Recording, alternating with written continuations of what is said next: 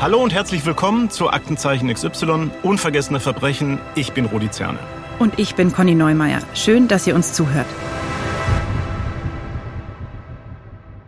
Rudi, du hast heute wieder einen Fall mitgebracht. Erzähl doch mal, worum es geht. Ja, wir sprechen wieder über einen Fall, der vor einigen Jahren bei Aktenzeichen XY Thema war und nicht nur bei uns. Dieser Fall hat eine große mediale Aufmerksamkeit auf sich gezogen. Es gibt mehrere Fernsehdokus und es wurde sogar ein Buch darüber geschrieben. Und zwar geht es heute um einen Mordfall im kleinen Ort Kirchasch. Der liegt in der Nähe von München im Landkreis Erding. Das ist ein Fall, in dem auf den ersten Blick nichts zusammenpasst, bei dem sich aber nach und nach alle Teile zusammenfügen. Bis klar ist, dass wir es hier mit einem besonders perfiden, kaltblütigen Mord zu tun haben. Ihr beschäftigt euch ja mit sehr vielen, sehr schweren Verbrechen bei Aktenzeichen XY. Rudi, was würdest du denn sagen, was macht für dich eine besonders kaltblütige Tat aus? Ja, zum Beispiel eine Tat, die wirklich von langer Hand geplant ist, die nicht im Affekt passiert. Morde aus reiner Habgier zum Beispiel oder auch das Töten aus reiner Mordlust oder auch wenn der Täter sein Opfer aufs brutalste quält. Hm. Beim Täter ist da zum Beispiel kein Mitleid vorhanden. Es zeichnet sich eine absolute Skrupellosigkeit aus, die vorhanden ist, auch in der Umsetzung, um dann letztlich zum Ziel zu kommen. Ja, das klingt auf jeden Fall nach Taten, die einem lange in Erinnerung bleiben. Und so ging es auch Claudia Langer von der Kripo Erding, die uns durch die Ermittlungen in unserem heutigen Fall führen wird. Ja, in diesem Sinne herzlich willkommen bei uns, Frau Langer. Hallo, freut mich, hier sein zu dürfen. Hallo, Frau Langer. Frau Langer, dieser Fall, über den wir jetzt sprechen, liegt schon 14 Jahre zurück. Wie präsent ist er Ihnen heute noch? Ich äh, persönlich werde den Fall bestimmt nie vergessen, weil es für mich der erste Fall war im Kommissariat, weil ich damals erst nicht mal ein Jahr dort war und äh, somit mein erster großer Fall. Wir haben eingangs ja schon über die Merkmale von kaltblütigen Taten gesprochen. Wie sieht jetzt Ihre Definition aus? Im Endeffekt schon auch zusammenfassend, so wie es Sie vorher gesagt haben. Mhm. Heimtücke ist natürlich auch so ein Thema. Und äh, wenn die Tat wirklich lange mhm. äh, ausgeklügelt worden ist vom Täter. Sind Sie bei Ihrer Ermittlungsarbeit manchmal auch ganz perplex darüber, wie brutal und kaltblütig Täter vorgehen? Ja, definitiv. Mhm. Und es wird nicht besser in unserer Gesellschaft. Wir werden später natürlich noch im Detail darüber sprechen. Für den Fall heute haben wir außerdem Unterstützung von dem Psychiater Professor Norbert Nedopil, einem der bekanntesten Gerichtsgutachter Deutschlands.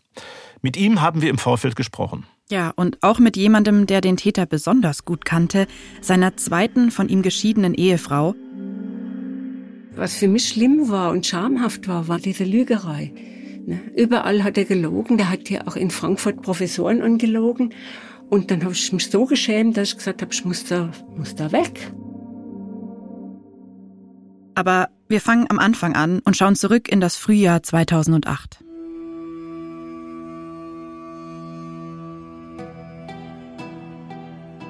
Es ist April, das Osterwochenende 2008. Der 48-jährige Anton Fanger lebt auf einem heruntergekommenen Hof im kleinen Ort Kirchasch bei Erding. Ohne Badezimmer und fließend Wasser. Seit dem Tod seiner Eltern und einer alleinstehenden Tante ist er der einzige Bewohner des Hofes, hat aber nie etwas daran repariert oder umgebaut. Vor dem Haus stehen noch immer landwirtschaftliche Maschinen herum, obwohl damit schon lange keine Felder mehr bewirtschaftet werden. Auch ausgediente Elektrogeräte wie eine Gefriertruhe oder eine Waschmaschine rosten vor sich hin. Anton Fanger arbeitet beim Finanzamt in München. Daheim in seinem Dorf lebt er eher zurückgezogen. Er hat keine nahen Angehörigen mehr und nur wenige Freunde oder Bekannte. Niemanden davon hat er je zu sich eingeladen. Sein Haus ist in einem desaströsen Zustand, die Räume vermüllt. Es ist offensichtlich, warum er nie jemanden zu Besuch hat. Eine persönliche Freundin hat Anton Fanger aber. Eine frühere Kollegin aus dem Finanzamt, Andrea Weller. Sie ist inzwischen aus gesundheitlichen Gründen früh pensioniert. In Wirklichkeit heißt sie anders. Wir nennen sie so, um ihre Persönlichkeitsrechte zu schützen. Sie hilft ihm zum Beispiel einmal dabei, eine Kontaktanzeige in der Zeitung aufzugeben. Anton Fanger sucht eine Partnerin, doch er findet niemanden. Mit Andrea Weller versteht sich Anton Fanger gut. Die beiden gehen manchmal zusammen in die Berge. Am Ostersonntag 2008 ist Anton Fanger bei Andrea und ihrem Partner Dr. Siebers zum Essen eingeladen. Auch er heißt in Wirklichkeit anders. Er ist erfolgreicher Orthopäde, 61 Jahre alt und damit 26 Jahre älter als seine Freundin. Die beiden sind seit zwei Jahren ein Paar und leben in Augsburg, etwas mehr als eine Autostunde von Kirchasch entfernt. Und dieser Ostersonntag im Jahr 2008 ist dann auch der letzte Tag, an dem Anton Fanger lebend gesehen wird. Er fährt nach dem Essen zurück nach Hause. Am Tag drauf, am Ostermontag, telefoniert er noch mit einem Schulfreund und dann nichts mehr. Er erscheint am Dienstag nach Ostern nicht bei der Arbeit. Auch Andrea, seine Freundin, kann ihn nicht mehr erreichen und ruft zwei Tage später schließlich seine Kollegen an im Finanzamt, wo sie früher ja auch gearbeitet hat. Anton Fangers Kollegen sind da schon ein bisschen beunruhigt, denn es sieht ihm gar nicht ähnlich, einfach nicht zur Arbeit zu kommen. Nach dem Anruf von Andrea ist allen klar, irgendwas muss passiert sein. Zwei seiner Kollegen fahren deshalb noch am selben Tag, dem 27. März 2008, zu Anton Fanger nach Hause. Als er nicht öffnet, rufen die beiden die Polizei. Die Beamten brechen das Schloss zur Hintertür des Hauses auf und da bestätigt sich die schlimmste Vorahnung. Anton Fanger liegt tot in einer Blutlache.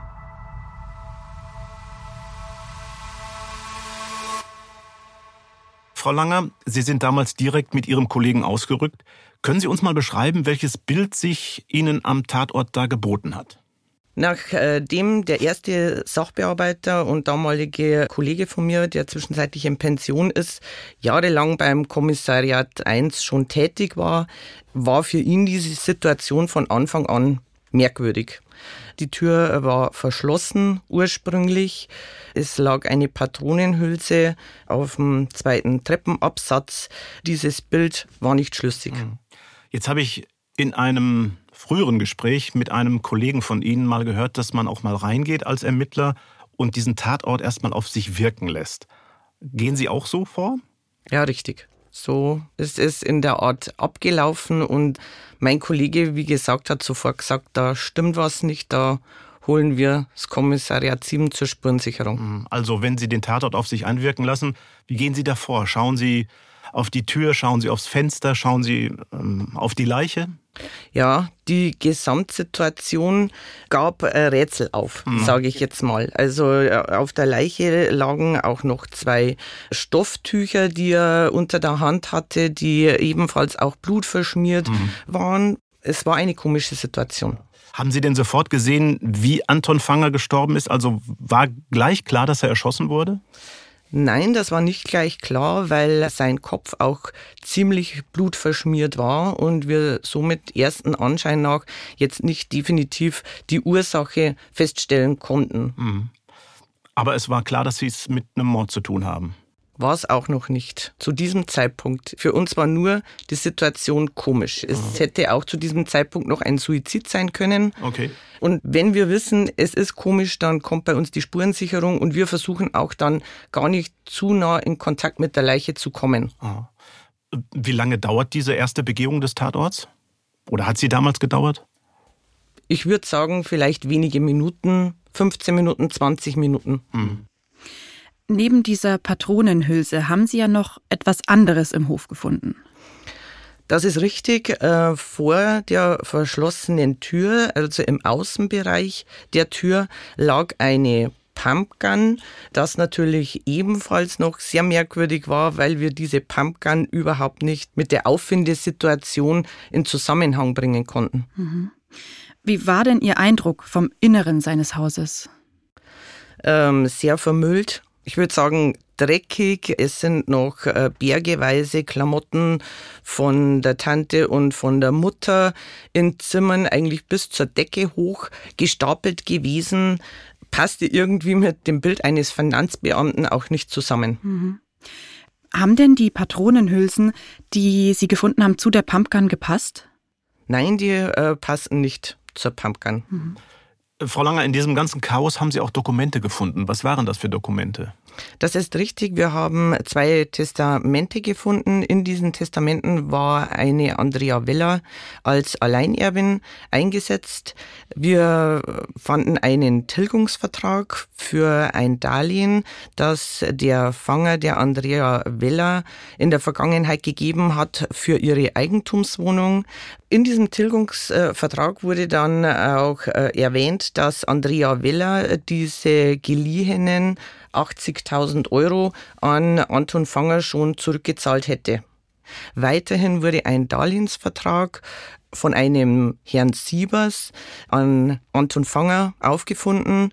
Hierbei handelt es sich um eine Höhe von 135.000 Euro. Ende 2008 hätte das zurückgezahlt werden sollen. Mhm. Diese ganzen Verträge gaben uns schon irgendwie Zweifel an der Echtheit der Dokumente beziehungsweise an den Unterschriften. Mhm. Zu einem späteren Zeitpunkt stellte sich dann auch heraus, dass diese Andrea Weller wohl auch die damalige Lebensgefährtin des Herrn Dr. Siebers war. Ja, das waren hohe Summen, um die es da ging damals. In welcher Höhe? Ähm, ein Darlehensvertrag handelte sich um 135.000 Euro. Wir müssen an dieser Stelle kurz darüber sprechen, dass Anton Fanger ein ziemlich großes Vermögen hatte, auch wenn er in so einfachen Verhältnissen gelebt hat. Äh, wann haben Sie und Ihre Kollegen das erfahren? Eigentlich auch ziemlich zeitnah, äh, weil äh, sich die Spurensicherung natürlich dann durch dieses ganze Anwesen durchgearbeitet hat. Und da wurden dann natürlich auch Unterlagen aufgefunden, die dann auf den großen Besitz des Herrn Fanger hindeuteten. Mhm. Ja, Anton Fanger hatte seiner Freundin Andrea Weller ein zinsloses Darlehen gegeben, und zwar über 80.000 Euro, damit sie sich eine Eigentumswohnung kaufen konnte. War denn Geld für Sie sofort ein Tatmotiv, ein mögliches Tatmotiv? Nicht sofort, aber natürlich spielt Geld oft eine große Rolle, wenn Tötungsdelikte begangen werden. Ja. Hatten Sie denn Andrea Weller äh, zu dem Zeitpunkt als Täterin vielleicht auch schon in Verdacht? Nein, zu diesem Zeitpunkt noch nicht. Hm. Es gab ja noch ein merkwürdiges Detail in diesen Dokumenten. Dr. Siebers gibt Anton Fanger ein Darlehen und Anton Fanger wiederum gibt dessen Lebensgefährtin Andrea Weller ein Darlehen. Kam Ihnen das auch ein bisschen seltsam vor? Ja, die gegenseitigen Geldflüsse waren natürlich merkwürdig äh, und wir haben gerätselt, was es damit auf sich hat. Aber wir haben uns gesagt dann zu diesem Zeitpunkt, vielleicht gibt es ja tatsächlich irgendwelche Erklärungen für diese Geldflüsse. Mhm. Die Dokumente haben Sie dann damals zur weiteren Überprüfung sichergestellt. Darüber hinaus, was ist Ihnen noch aufgefallen?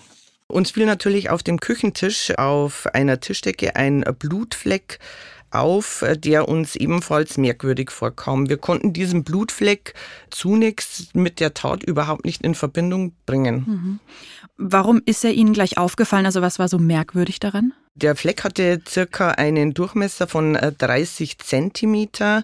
Es lag daneben auch noch ein Putzlappen, mhm. wo ebenfalls äh, Blutantragungen waren. Und auffällig war dieses Aufbringen des äh, Blutflecks. Das waren keine Bluttropfen, die man da sehen konnte, sondern ersten Anschein nach sah es so aus, als ob dieses Blut auf diesem Tischtuch verschüttet worden wäre. Mhm. Jetzt ging es dann weiter. Der nächste Schritt war, dass äh, Ihre Vermutung von der Rechtsmedizin bestätigt wurde. Also Anton Fanger wurde ermordet, vermutlich bereits am Ostermontag. Das war der 24. März 2008. Was genau kam bei der Obduktion raus? Die Obduktion ergab, äh, dass Anton Fanger wohl von äh, hinten erschossen wurde. Der Schuss trat wohl im Nackenbereich ein und der Austritt war dann auf Höhe der Nasenwurzel. Welche Schlüsse haben Sie jetzt aus diesen Erkenntnissen gezogen? Aufgrund des Obduktionsergebnisses äh, stand eigentlich fest, dass der Täter auf der Treppe gestanden sein muss, als er diesen Schuss äh, in Richtung Anton Fanger abgegeben hat. Welche Rolle hat dabei denn diese Pumpgun gespielt, über die wir schon gesprochen haben, die Sie im Hof gefunden haben?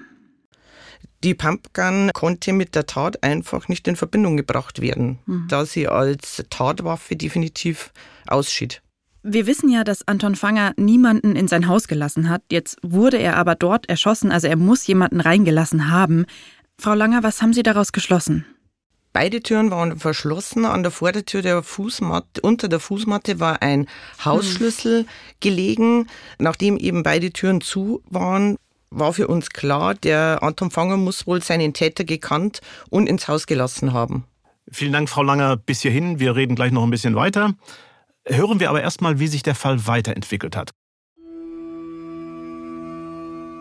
Bei der Kripo läuft nun die Mordermittlung auf Hochtouren. Bis zu 20 Fahnder sind im Einsatz. Einen ersten wichtigen Hinweis bekommen sie von einem Nachbarn.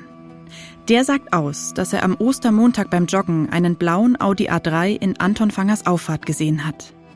Das sei ihm deshalb in besonderer Erinnerung geblieben, weil Anton Fanger seinen Wagen normalerweise sofort in seiner Garage geparkt hätte.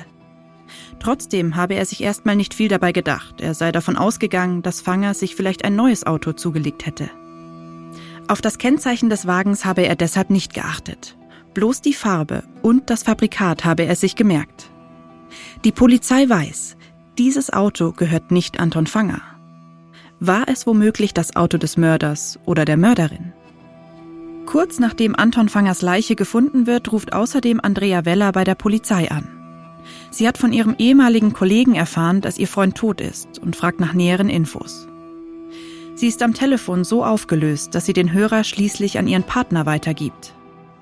Dr. Siebers. Und Dr. Siebers hat gleich einen ersten Tipp für die Ermittler. Beim Essen am Ostersonntag habe Anton Fanger ihm erzählt, dass er Angst vor der kamerunischen Mafia habe und sich deswegen eine Pumpgun zugelegt hätte. Okay, Rudi, warum die kamerunische Mafia hinter einem Finanzbeamten aus Kirchasch her sein soll, müssen wir, glaube ich, erklären. Ja.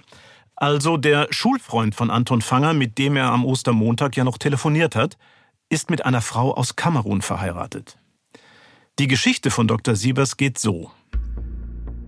Diese Frau nennen wir sie Ella, die habe Anton Fanger mit einer Freundin verkuppeln wollen, einer Frau aus ihrem Heimatdorf in Kamerun. Dass Anton Fanger auf Partnersuche war, das stimmte. Seine Freundin Andrea hatte ihm ja tatsächlich mal bei einer Kontaktanzeige geholfen. In der Geschichte von Dr. Siebers ging es dann aber so weiter. Anton Fanger wollte von der kamerunischen Frau nichts wissen. Dann habe Ella, die Frau von Anton Fangers Schulfreund, ihn finanziell unter Druck gesetzt und wohl auch bedroht.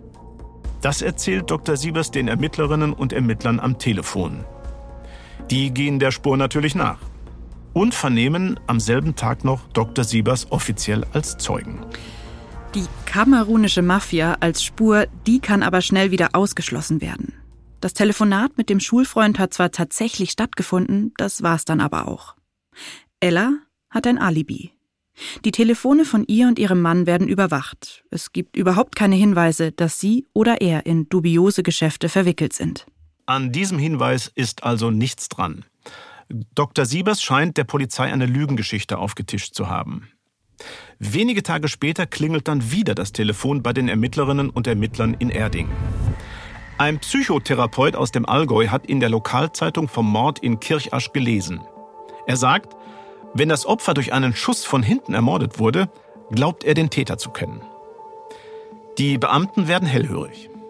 Denn dass Fanger durch einen Nackenschuss ums Leben gekommen ist, diese Information ist bislang nicht veröffentlicht worden. Was weiß dieser Psychotherapeut? Er erzählt dem Beamten schließlich, ein früherer Patient habe sich bei ihm gemeldet. Er sei wegen eines Mordes bei München als Zeuge vernommen worden. Doch der Therapeut vermutet, dass sein ehemaliger Patient nicht bloß ein Zeuge, sondern vielmehr der Täter sein könnte. Denn dieser Patient habe schon einmal jemanden aus purer Habgier ermordet und ihm außerdem in einem Gespräch den Schuss von hinten durchs Auge als absolut sichere Tötungsmethode beschrieben. Als der Therapeut das sagt, können die Ermittler kaum glauben, was sie da hören. Anton Fanger wurde von hinten durch die Nasenwurzel erschossen. Die Nasenwurzel liegt genau zwischen den Augen. Und das ist noch nicht alles.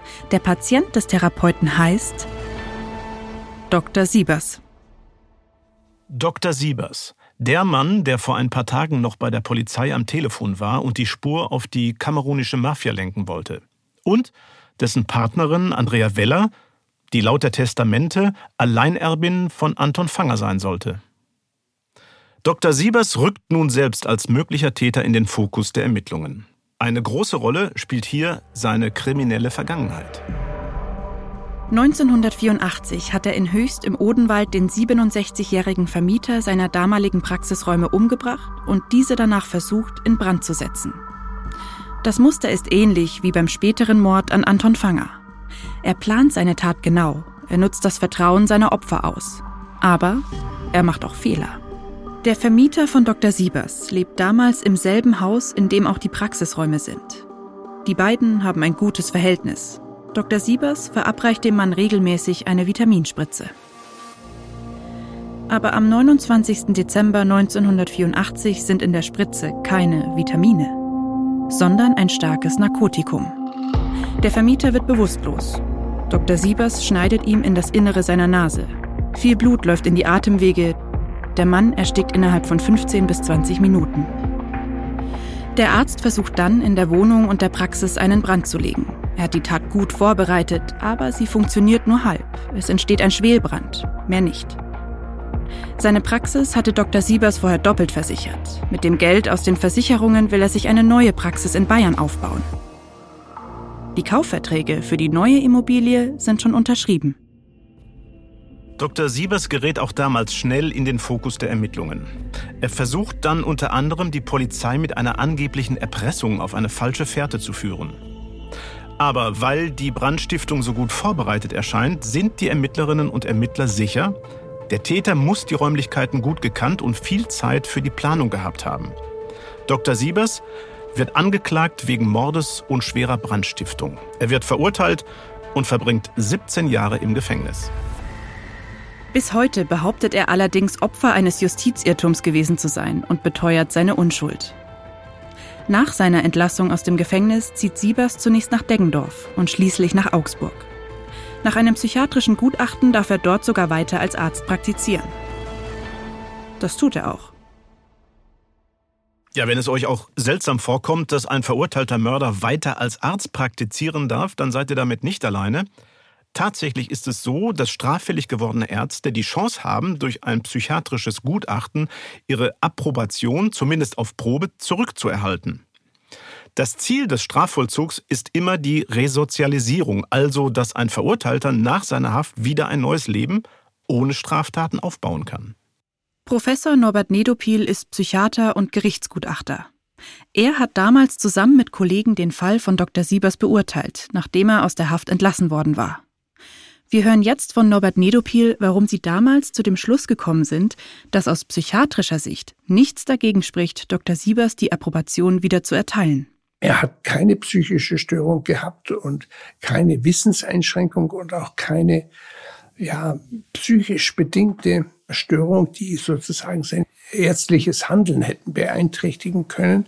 Das war die Frage, die an uns gestellt worden ist. Nicht die charakterliche Eignung, das ist nicht unsere Aufgabe.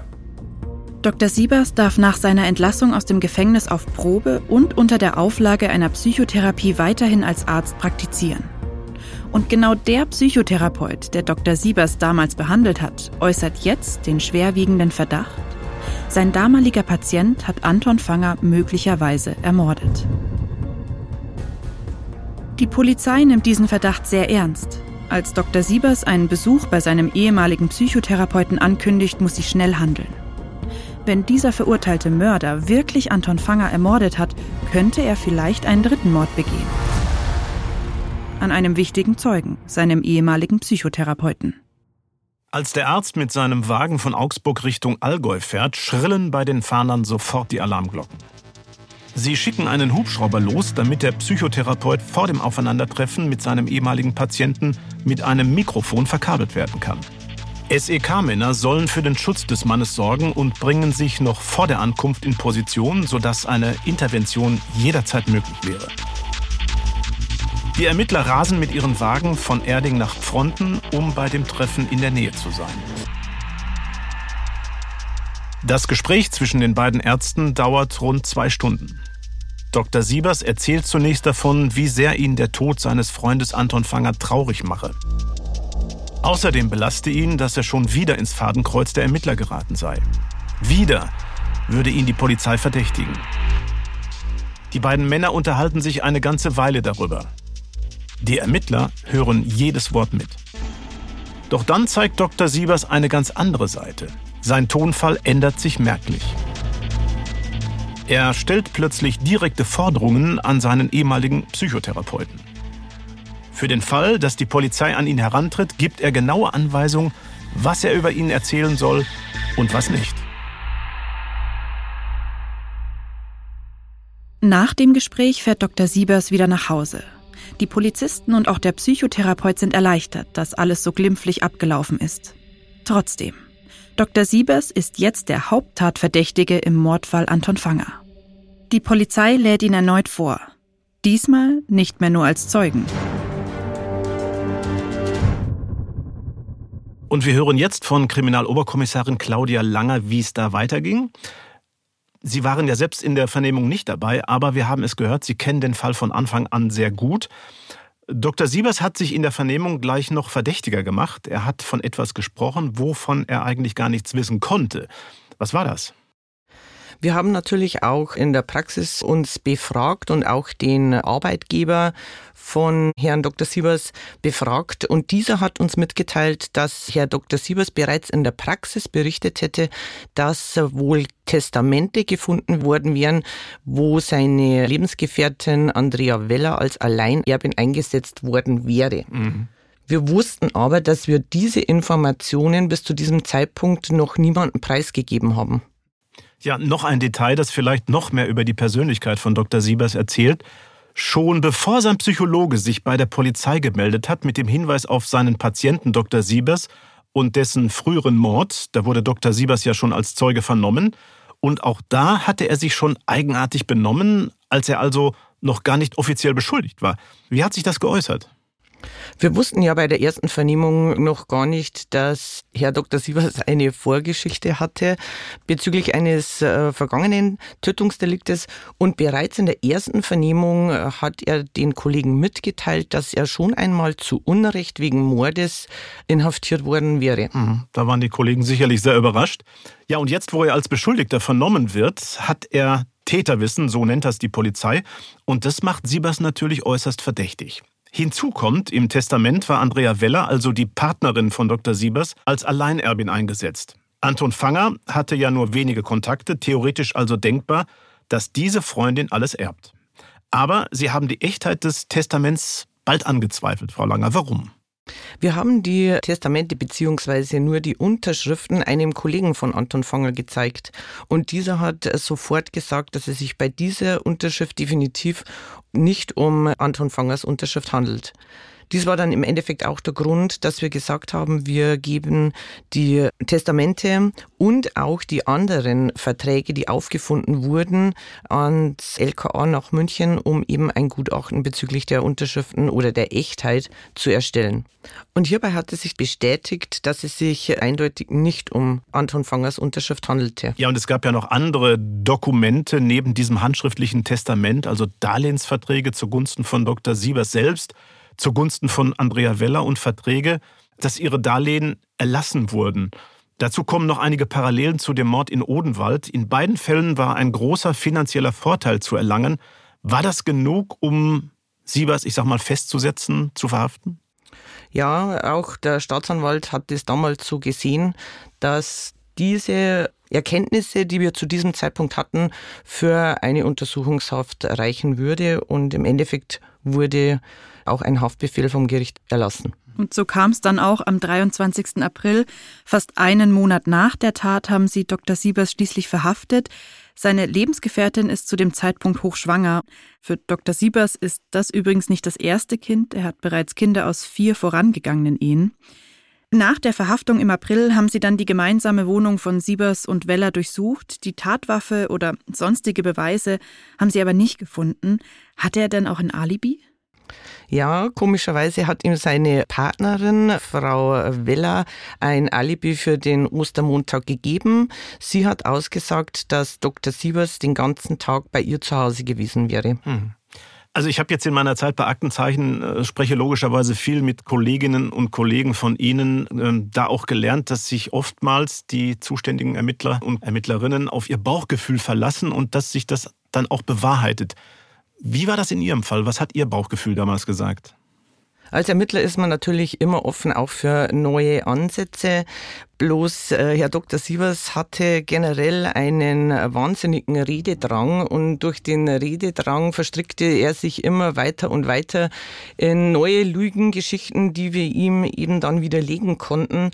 Und somit war für uns Herr Dr. Sievers einfach der Hauptverdächtige. Wie gehen Sie da vor im Einzelnen? Ist das dann so, dass Sie den Verdächtigen einfach reden lassen oder macht man eine Pause und fängt am nächsten Tag nochmal neu an, um dann die Geschichte nochmal aufzutischen, um dann zu warten, ob es vielleicht zu einem Widerspruch kommt? Wie ist da die Taktik?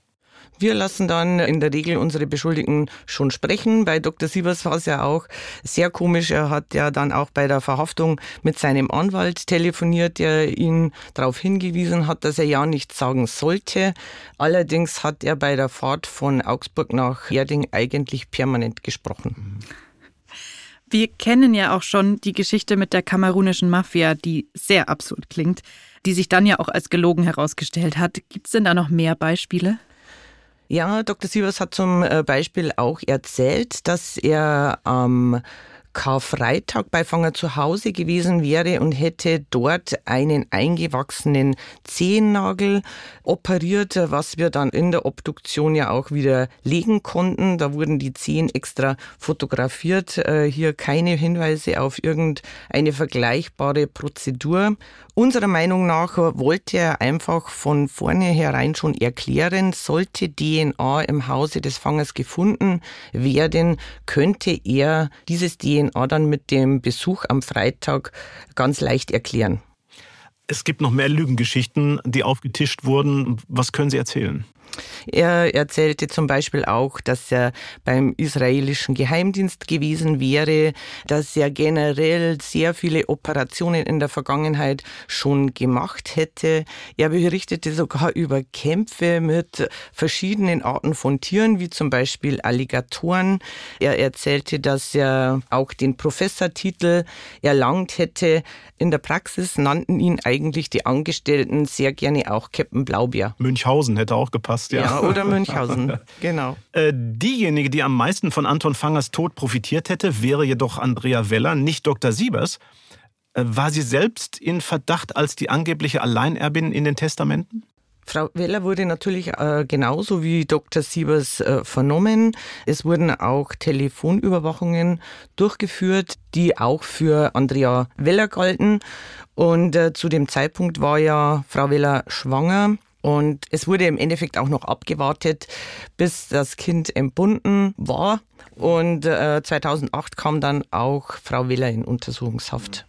Andrea Weller hat ihrem Partner Dr. Siebers ja dann auch ein Alibi gegeben, er sei am Tag der Tat den ganzen Tag bei ihr gewesen, aber dieses Alibi platzt dann kurz nach seiner Verhaftung, weil eine Nachbarin ihn am Ostermontag im Aufzug auf dem Weg in die Tiefgarage getroffen hat, also dem Tag, an dem Anton Fanger ermordet worden ist. Da ist er alleine ins Auto gestiegen und Siebers hatte ihr erzählt, er müsse zu einem Notfall ins Zentralklinikum zu einer Operation das war wieder eine Lüge, weil im Klinikum kennt niemand einen Dr. Siebers.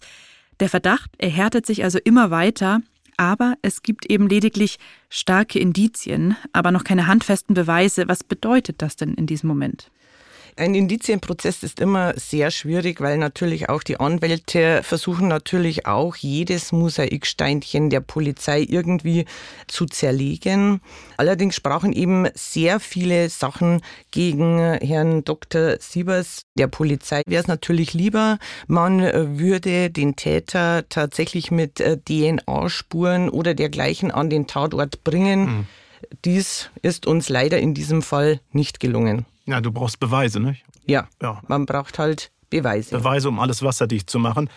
Trotzdem, es gab ja diesen einen wichtigen Zeugen, das haben wir am Anfang schon erwähnt, nämlich einen Nachbarn, der sagt, er hätte beim Joggen einen blauen Audi A3 in Anton Fangers Auffahrt gesehen. Was für ein Auto hatte denn Dr. Siebers?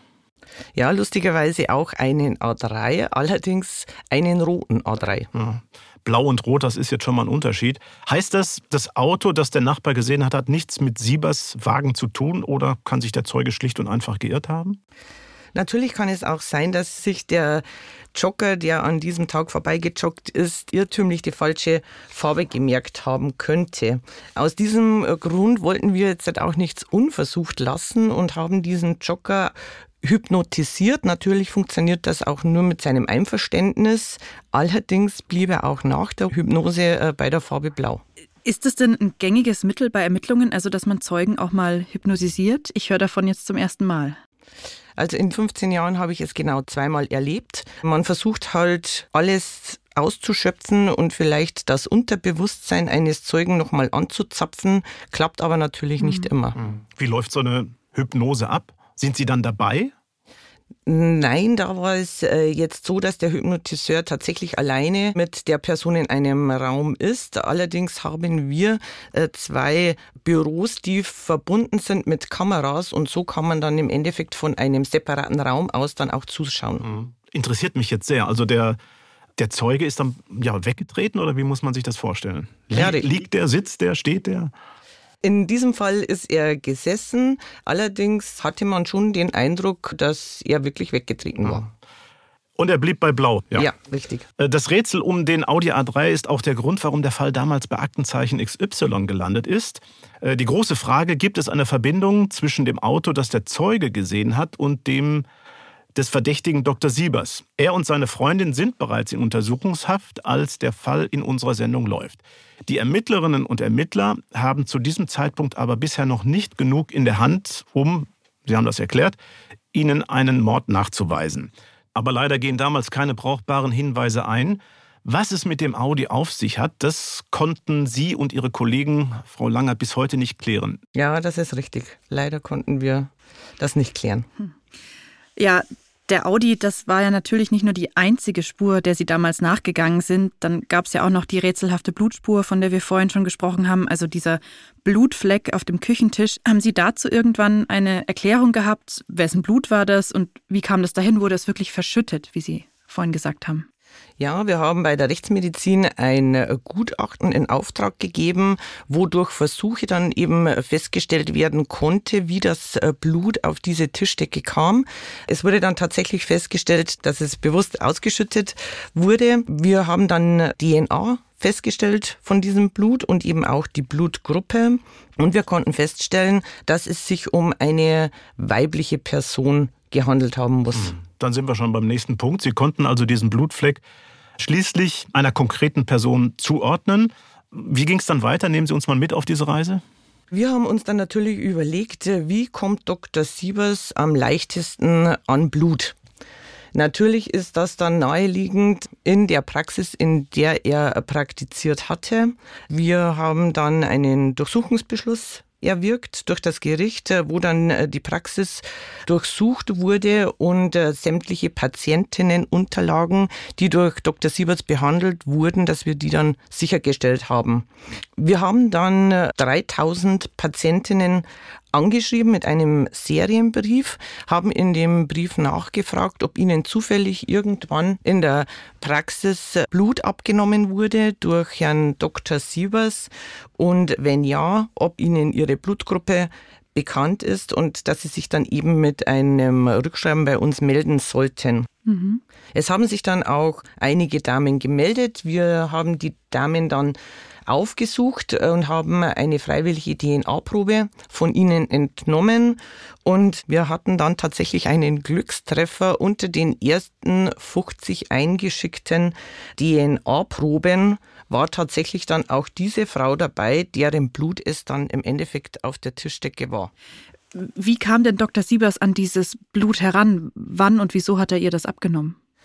Es handelt sich bei dem Blut um das Blut einer älteren Dame, die eben Patientin in der Praxis, äh, wo Dr. Siebers praktizierte, war. Und am 30.10.2007 wurde ihr dort in der Praxis durch Herrn Dr. Siebers Blut abgenommen. Mit diesem Ergebnis ist immerhin schon mal eindeutig, dass Dr. Siebers mit dem Mord an Anton Fanger etwas zu tun hat. Er hat das Blut, das am Tatort gefunden wurde, besorgt und klar ist auch, dass er diese Tat schon ein halbes Jahr im Vorfeld vorbereitet hatte. Dass er Anton Fanger aber auch wirklich ermordet hat, das müssen die Ermittlerinnen und Ermittler erst noch beweisen. Der ultimative Beweis wäre natürlich die Tatwaffe. Doch die wurde bis heute nicht gefunden. Aber den Ermittlern gelingt es, Schmauchspuren in der Tasche von Dr. Siebers festzustellen. Er hatte sie am Tag der Tat dabei. Außerdem bestätigt eine seiner Ex-Frauen, dass Dr. Siebers einen 38er Revolver besitzt. Die Patronenhülse, die auf Anton Fangers Treppe gefunden wurde, ist ein solches Kaliber.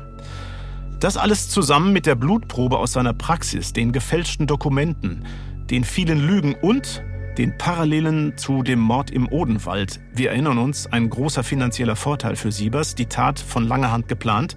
Das alles reicht der Staatsanwaltschaft für eine Anklage wegen Mordes, Betrugs und Urkundenfälschung gegen Dr. Siebers. Es ist jetzt Januar 2009. Andrea Weller hat sich inzwischen von Dr. Siebers getrennt. Sie hat durch die Ermittlungen und Zeugenaussagen eine ganz andere Seite ihres Partners kennengelernt.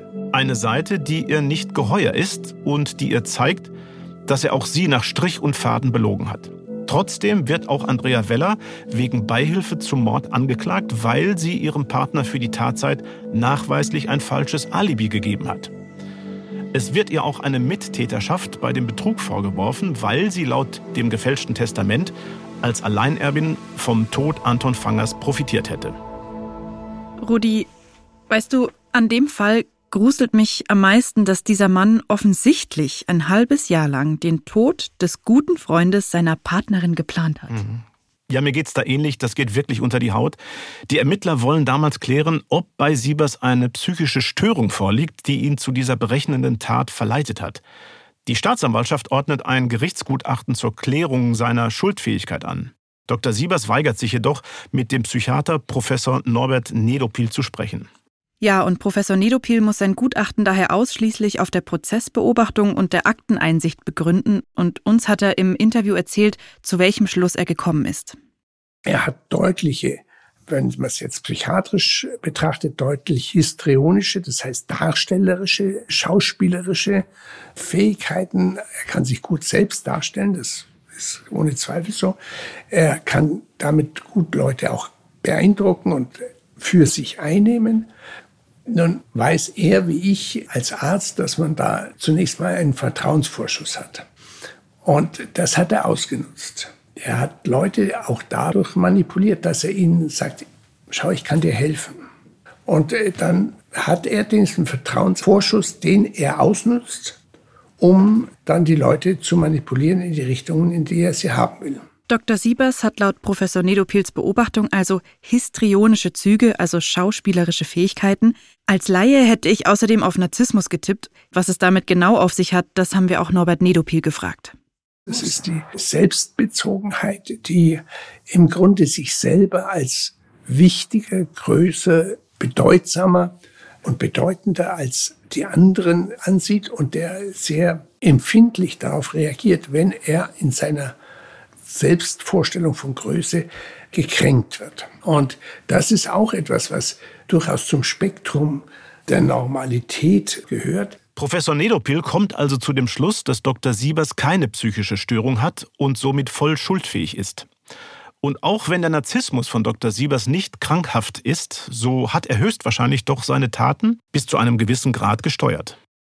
Angenommen, jemand, der andere Leute getäuscht hat, der sozusagen sich auf den Thron gesetzt hat, aber jetzt durch eine Unachtsamkeit oder durch die Missgunst eines anderen von diesem Thron zu stürzen droht und dann wild um sich schlägt. Das ist etwas, was eine gewichtige Rolle gespielt hat. Und dann reagiert er überschießend und vernichtet auch andere Menschen. Das kann sich wiederholt in der Lebensgeschichte nachzeichnen lassen. Jemand, der diese Lebensgeschichte von Dr. Siebers gut kennt, ist seine zweite Ehefrau, Dr. Edith Trabolz. Mit ihr war er verheiratet, als er seinen ersten Mord begangen hat. Sie ist auch die Mutter einer seiner Töchter. Nach ihr war Siebers noch mit zwei weiteren Frauen verheiratet, dann mit seiner letzten Partnerin Andrea Weller zusammen. Was uns Dr. Edith Trabold über Dr. Siebers erzählen kann, ist also schon eine Weile her. Wir sind aber sehr froh, dass sie sich zu einem Gespräch mit uns bereit erklärt hat. Und dieses Gespräch haben wir im Vorfeld aufgezeichnet. Fangen wir am Anfang an. Wie haben Sie Dr. Siebers damals kennengelernt und was hat Sie zu ihm hingezogen? Also ich habe ihn kennengelernt im November 1977. Ich war mit meinem Doktorvater äh, in Hamburg zu einer Tagung und da hat er sich uns an den Tisch gesetzt und hat mich dann angesprochen. Und dann wollte er unbedingt auch mich wiedersehen und weil ich so ne, so eine tolle Frau bin. Ja.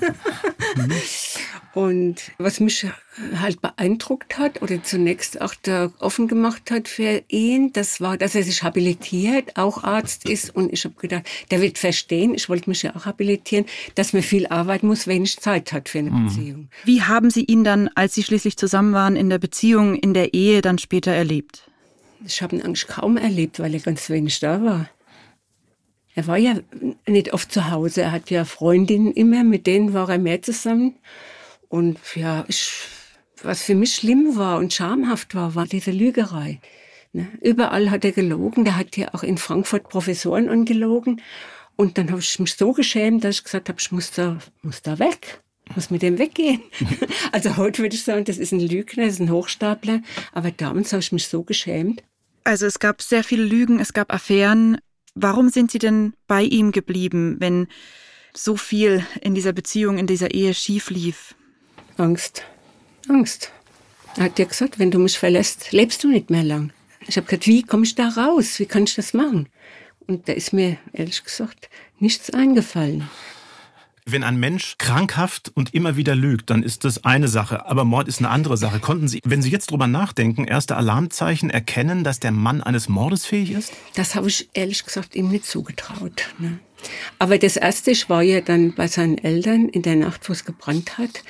Und wie da angerufen wurde, die Praxis brennt, habe ich als erstes gesagt, warst du das? Also ich habe ihn immer in Verdacht gehabt, bei mhm. der Sache auch. Sie haben ja dann auch nach dem zweiten Mord vor Gericht tatsächlich ausgesagt. Worum waren Sie froh an dem Moment, als er verurteilt wurde? Ja, dass die Gefahr weg war für mich, die Bedrohung. Ich habe mich bedroht gefühlt von ihm. Glauben Sie denn, er hat ein Schuldbewusstsein? Haben Sie da was an ihm erkannt? Also ich habe nie ein Schuldbewusstsein bei ihm. Es waren entweder immer andere und er war unschuldig. Immer. Und das, glaube ich, hat sich nie geändert. Ich habe das auch bei keiner Gerichtsverhandlung äh, wahrgenommen. Er hat immer den Kopf geschüttelt. Er hat kein Schuldbewusstsein. Ich hoffe, dass er im Gefängnis bleibt, dass er nicht mehr rauskommt. Ist einmal schon verkannt worden, ist er rausgekommen, hat genau die gleiche Sache wieder gemacht. Danke, dass Sie mit uns über dieses dunkle, ja regelrecht beängstigende Kapitel in Ihrem Leben so offen gesprochen haben. Also ich wünsche Ihnen alles, alles Gute. Ja, auch von mir, Frau Trabold, vielen Dank für das Gespräch. Bitte. Am 25. August 2009 wird Dr. Siebers vor dem Landgericht Landshut erneut zu einer lebenslangen Gesamtfreiheitsstrafe wegen Mordes, Urkundenfälschung und Betrugs verurteilt. Das Gericht stellt fest, dass Siebers aus Habgier getötet hat und besonders heimtückisch vorgegangen ist. Das führt zu dem Zusatz der besonderen Schwere der Schuld. Das schließt also eine vorzeitige Entlassung aus. Außerdem bekommt er Sicherungsverwahrung. Andrea Weller wird zu eineinhalb Jahren auf Bewährung verurteilt. Allerdings nur wegen Urkundenfälschung und Betrugsdelikten in einer anderen Sache, die nichts mit dem Mord an Anton Fanger zu tun hat. Es stellt sich heraus, dass die ärztlichen Gutachten, die zu ihrer frühzeitigen Pensionierung geführt haben, gefälscht waren. Wer ihr dabei geholfen hat? Dr. Siebers. Vom Vorwurf der Beihilfe zum Mord wird sie dagegen gänzlich freigesprochen. Zum Schluss sprechen wir nochmal mit Kriminaloberkommissarin Claudia Langer hier bei uns im Studio. Ja, eine Frage, die auf der Hand liegt. Was wusste Andrea Weller? Welchen Eindruck hatten Sie damals von ihr? Also wir waren dann zum Schluss äh, wirklich davon überzeugt, äh, dass Andrea Weller wirklich nichts von diesem Mord gewusst hatte. Nachdem wir ja das ganze Leben des Herrn Dr. Sievers dann aufgrund den Ermittlungen irgendwie doch beleuchtet haben, würden wir zum Schluss äh, auch gar nicht mehr ausschließen, ob er in ein Getränk, vielleicht sogar auch irgendein Narkotikum abgefüllt hat, so dass Frau Weller diese Abwesenheit des Dr. Siebers tatsächlich nicht mitbekommen hat. Mhm. Also Sie gehen nach wie vor davon aus, dass Andrea Weller damals wirklich nicht geahnt hat, wie viel Böses in Dr. Siebers steckt.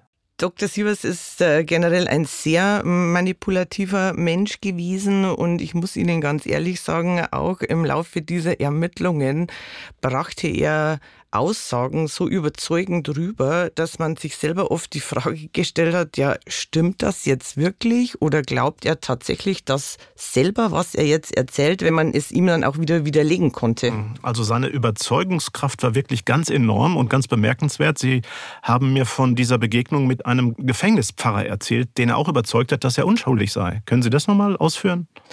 Ja, die Kollegen vom ersten Verfahren haben mitgeteilt, nachdem er eben in Haft war wegen dem ersten Tötungsdelikt, war seine Überzeugungskraft tatsächlich so enorm, dass er den Gefängnispfarrer von seiner Unschuld überzeugen konnte, sodass dieser dann tatsächlich auch den Papst in Rom angeschrieben und um Hilfe gebeten hat, weil hier in Deutschland eine unschuldige Person in Haft sitzt. Hm. Ist wirklich unglaublich. Nicht nur den Gefängnispfarrer hat er getäuscht, sondern auch seine Partnerin. Die Beziehungen zu denen, die haben sich im Nachhinein ja auch alle als, sagen wir mal, schwierig herausgestellt. Frau Trabold hat uns das ja gerade eindrücklich geschildert. Sie alle haben über verschiedene Krankheitssymptome berichtet in der Zeit, in der sie mit Siebers zusammen waren. Und auch dazu gab es im Nachhinein dann ein Ermittlungsverfahren, richtig, Frau Langer?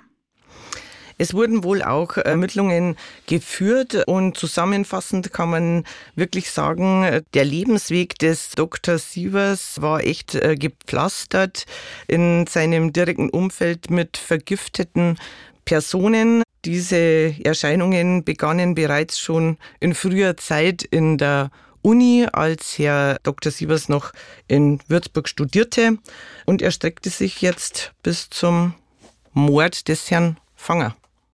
Jetzt ist das Urteil gegen Dr. Siebers weit über zehn Jahre her. Jetzt nochmal gefragt, mit so viel Abstand zu diesem Fall, wie oft begegnet man als Ermittlerin einem solch perfiden, kaltblütigen Mord? Und ja, was macht das mit einem? Also ich würde sagen, es ist schon ein absoluter Ausnahmefall und natürlich auch mehr als kriminell. So einen Fall bekommt man eher selten. Ich glaube, Conny hat es vorhin ganz gut auf den Punkt gebracht. Alles total gruselig. Hm. Äh, dann hoffen wir schlicht und einfach, dass es auch weiterhin bei einem absoluten Ausnahmefall bleibt. Ja, und damit verabschieden wir uns und danken allen, die uns für die Folge Rede und Antwort gestanden haben. Vielen Dank, Frau Langer, für die Einblicke in Ihre Ermittlungsarbeit. Sehr gerne. Danke, Frau Langer.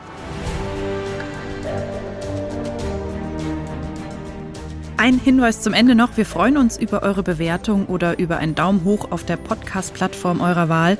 Und wenn ihr uns direkt was zum Fall Dr. Mord sagen möchtet oder ihr wissen wollt, wie ein ganz bestimmter Fall aus XY ungelöst weitergegangen ist, dann schreibt uns doch gern eine Mail. Die Adresse findet ihr in den Show Notes. Danke fürs Zuhören und bis in zwei Wochen. Danke auch von mir fürs Zuhören und bleibt sicher.